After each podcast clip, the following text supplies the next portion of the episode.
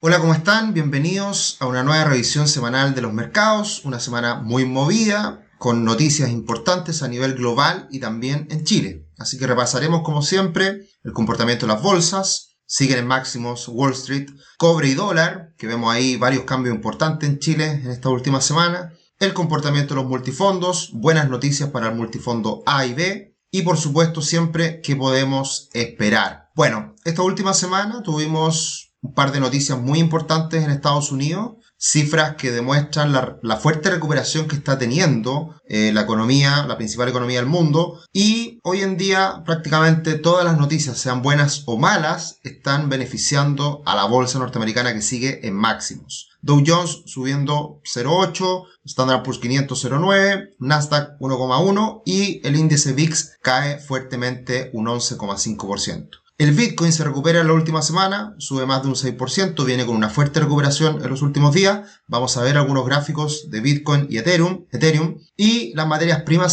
se, vieron fuertemente afectadas por una recuperación del dólar, por estas buenas cifras que se conocieron en Estados Unidos. Así que, como hemos insistido en las últimas semanas, el tablero ha estado un poquito más multicolor en la última semana en la bolsa de Estados Unidos esto se debe a los resultados corporativos que se están entregando y dentro de todo el mapa lo que sobresale es el sector financiero, que estamos viendo ahí un verde importante con JP Morgan subiendo un 3,77 entre otras acciones que suben fuerte del sector financiero. ¿Por qué pasa esto? Porque con las buenas cifras económicas que vimos en Estados Unidos, estamos esperando ya que la Reserva Federal acelere este proceso de retirar los estímulos. Y si las tasas comienzan a subir, eso es muy bueno para el sector bancario.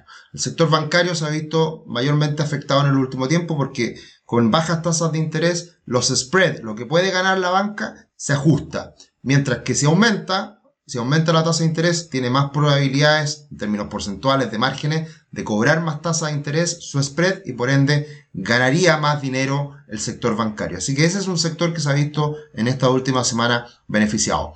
¿Y cuáles son las cifras importantes que conocimos? Por un lado, el ISM de servicios, PMI. Este es un índice que refleja el estado futuro de la economía, porque es una encuesta que se le hace a los gerentes de, a los gerentes de compras del sector servicios, el sector servicios en Estados Unidos es el más importante, 70% de la economía más o menos de servicios, y por lo tanto, si este indicador está sobre 50, se anticipa que la economía viene bien, si el indicador está bajo 50, se indica que hay debilidad. Ya venía en buenas cifras el ICM de servicios, sobre 50, incluso niveles de 60, y en la última lectura se esperaba 60,5 y salió 64, lo cual es un indicador muy, muy, muy potente y esto demuestra que la recuperación sigue en pleno desarrollo. Y por lo tanto, a pesar de la recuperación y algunas cifras que estaban mostrando cierta debilidad, esto refuerza que todavía queda espacio para mayor crecimiento. Y por otro lado, y de manera conjunta si se quiere, el dato de empleo, la creación de empleo no agrícola, subió fuertemente también en el mes pasado, el mes de julio. Se esperaban 870.000 empleos creados y superó con creces esa cifra con casi un millón de empleo. No, esto es, claro, ya las cifras en Estados Unidos siempre me pierdo, son cifras gigantes. Entonces, claro, estuvo cerca de crear un millón de personas, de empleos en Estados Unidos en este último mes, 943 mil para ser exactos.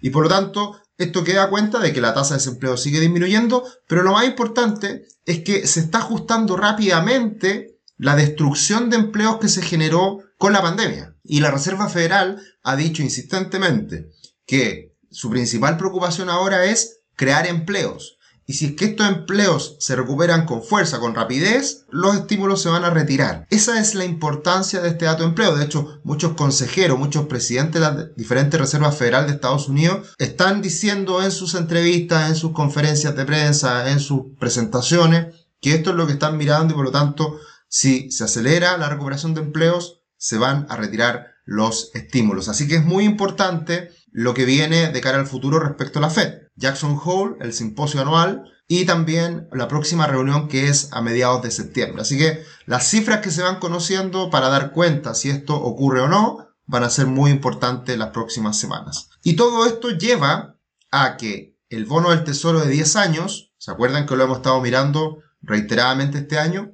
Bueno, el bono del tesoro de 10 años sube con fuerza esta última semana. Prácticamente de llegar a 1.15 subió a 1.30, lo cual es una fuerte recuperación que da cuenta de el mejor ánimo y, por supuesto, el mayor crecimiento esperado a futuro de Estados Unidos. Y eso va en línea con el retiro de estímulos. Veremos qué ocurre. Pero este ha sido un indicador muy importante en el último tiempo y lo vamos a seguir mirando en el corto plazo porque se vuelve a activar este, este indicador, esta tasa de interés de los bonos del tesoro de 10 años. ¿Y qué ocurre con esto? Como consecuencia, el dólar se fortalece. Porque si se retiran los estímulos en Estados Unidos y suben las tasas, a mayor tasa en Estados Unidos respecto al mundo, el dólar se fortalece. Hay mayor apetito por colocar dólares en Estados Unidos a tasas más altas. Por lo tanto, también el dólar se recupera. Va a ser muy importante lo que ocurra en los próximos días, en el corto plazo, con el dólar index. Este es el dólar a nivel global, que se compara con una canasta de monedas,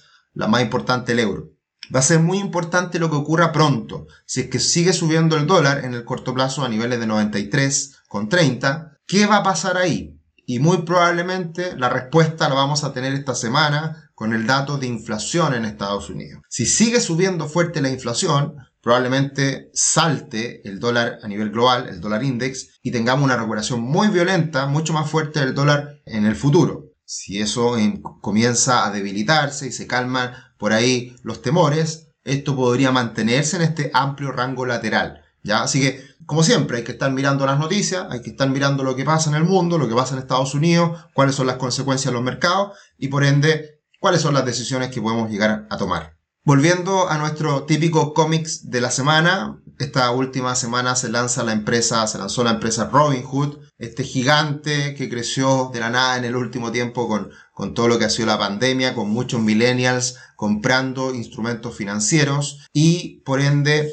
captó la atención, eh, por supuesto se ha visto muy beneficiado en el contexto de estímulos, con ahí con Jerome Powell, el presidente de la Reserva Federal, entregando billetes como, como ha sido de costumbre en el último tiempo. Y por otro lado tenemos a Coinbase, que también fue una apertura reciente, que es esta empresa que se dedica al intercambio de criptomonedas y que tuvo un buen pasar en un inicio, un salto importante, pero posteriormente una corrección fuerte. Así que miraremos estos gráficos. Acá está la montaña rusa que se habla de Robinhood de los últimos días, precisamente con la apertura a bolsa. Y Acá podemos ver cómo sale a bolsa, sube a niveles de 84 dólares y luego cae a niveles de 55. Esto es lo típico que está pasando en el último tiempo con empresas que están saliendo a bolsa que son empresas del futuro sin duda y que hay mucha noticia que está apareciendo y que, y que da cuenta de todavía lo incierto que es el futuro de esta empresa.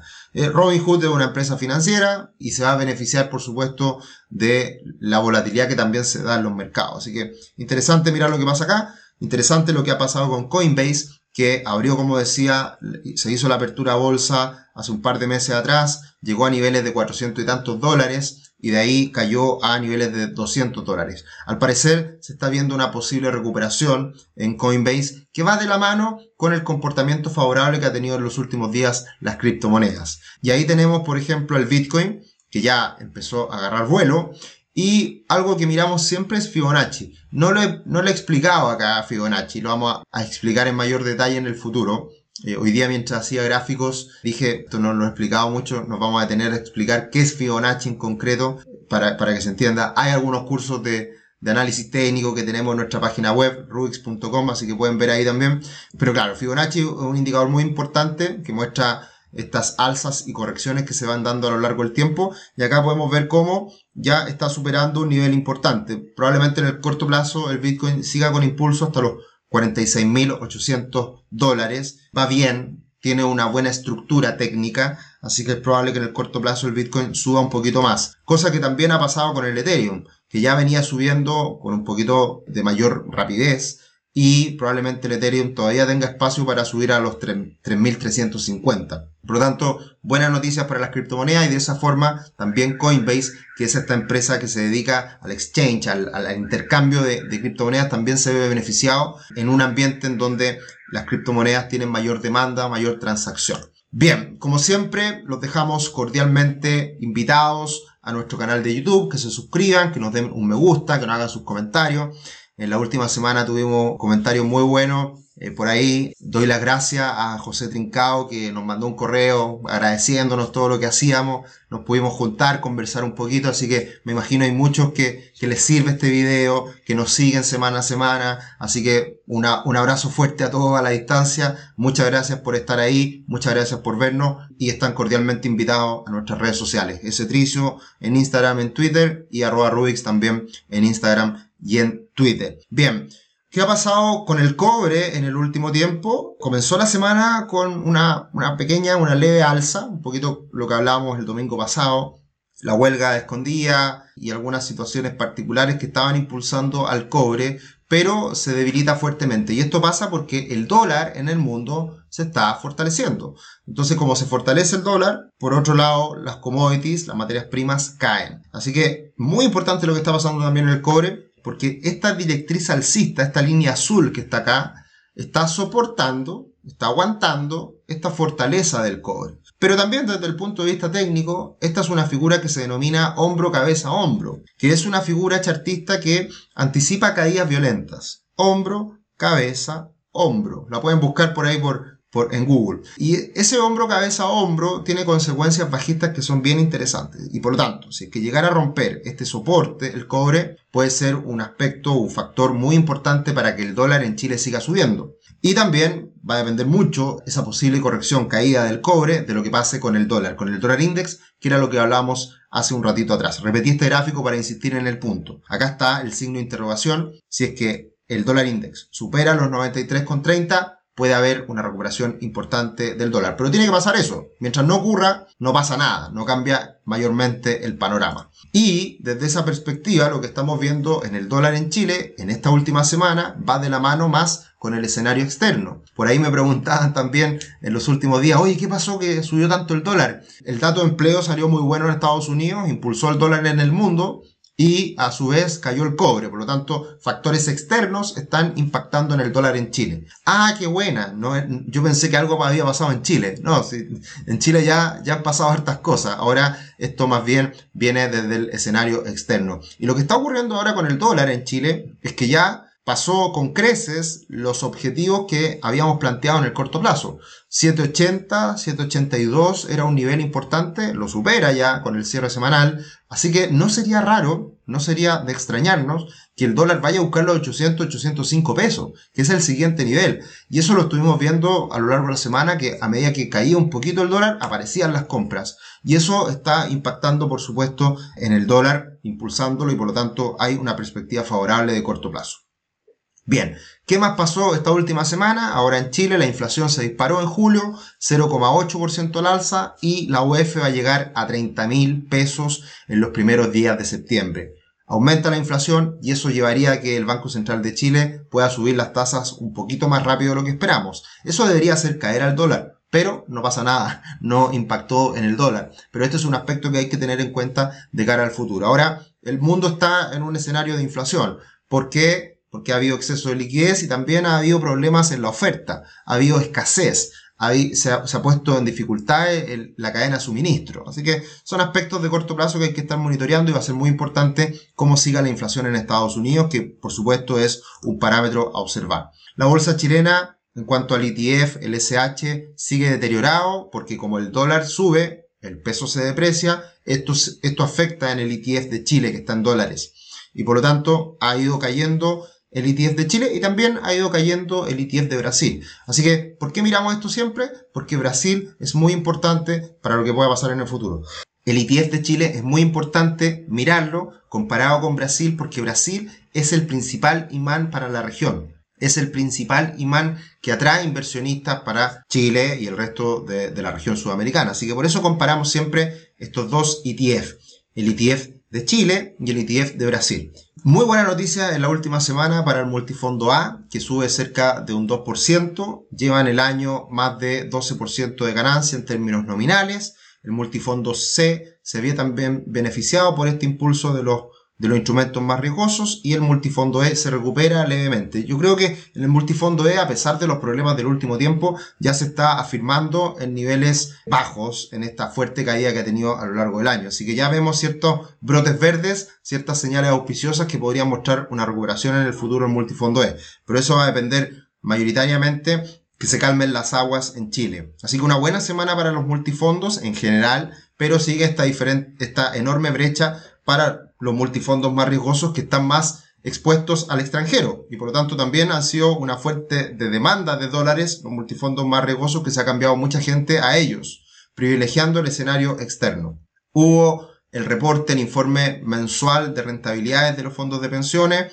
Ahí podemos ver cómo, cómo terminó julio, con ganancias leves para el multifondo A y B y caídas para los demás multifondos en términos reales. Siempre hay que distinguir en términos reales, descontando inflación, o nominales que incorporan la inflación. Siempre muestro ambas tablas para que se distinga la diferencia. Lo que vemos nosotros en la cartola es en términos nominales, porque ahí está expresado en pesos, traducido a pesos. En cambio, la rentabilidad real quita el factor inflación. Y en el acumulado en este año, el multifondo A sube un 8% y el E cae un 11% en términos reales. Si nos vamos en términos nominales, el alza es un poquito mayor, la caída es un poquito menor y en el acumulado tenemos alza de cerca de un 10%, que es lo que revisamos semana a semana en esta charla, y el multifondo E cae a lo largo del año cerca de un 9%. Así que ahí está reflejado el comportamiento en el mes de julio de los multifondos.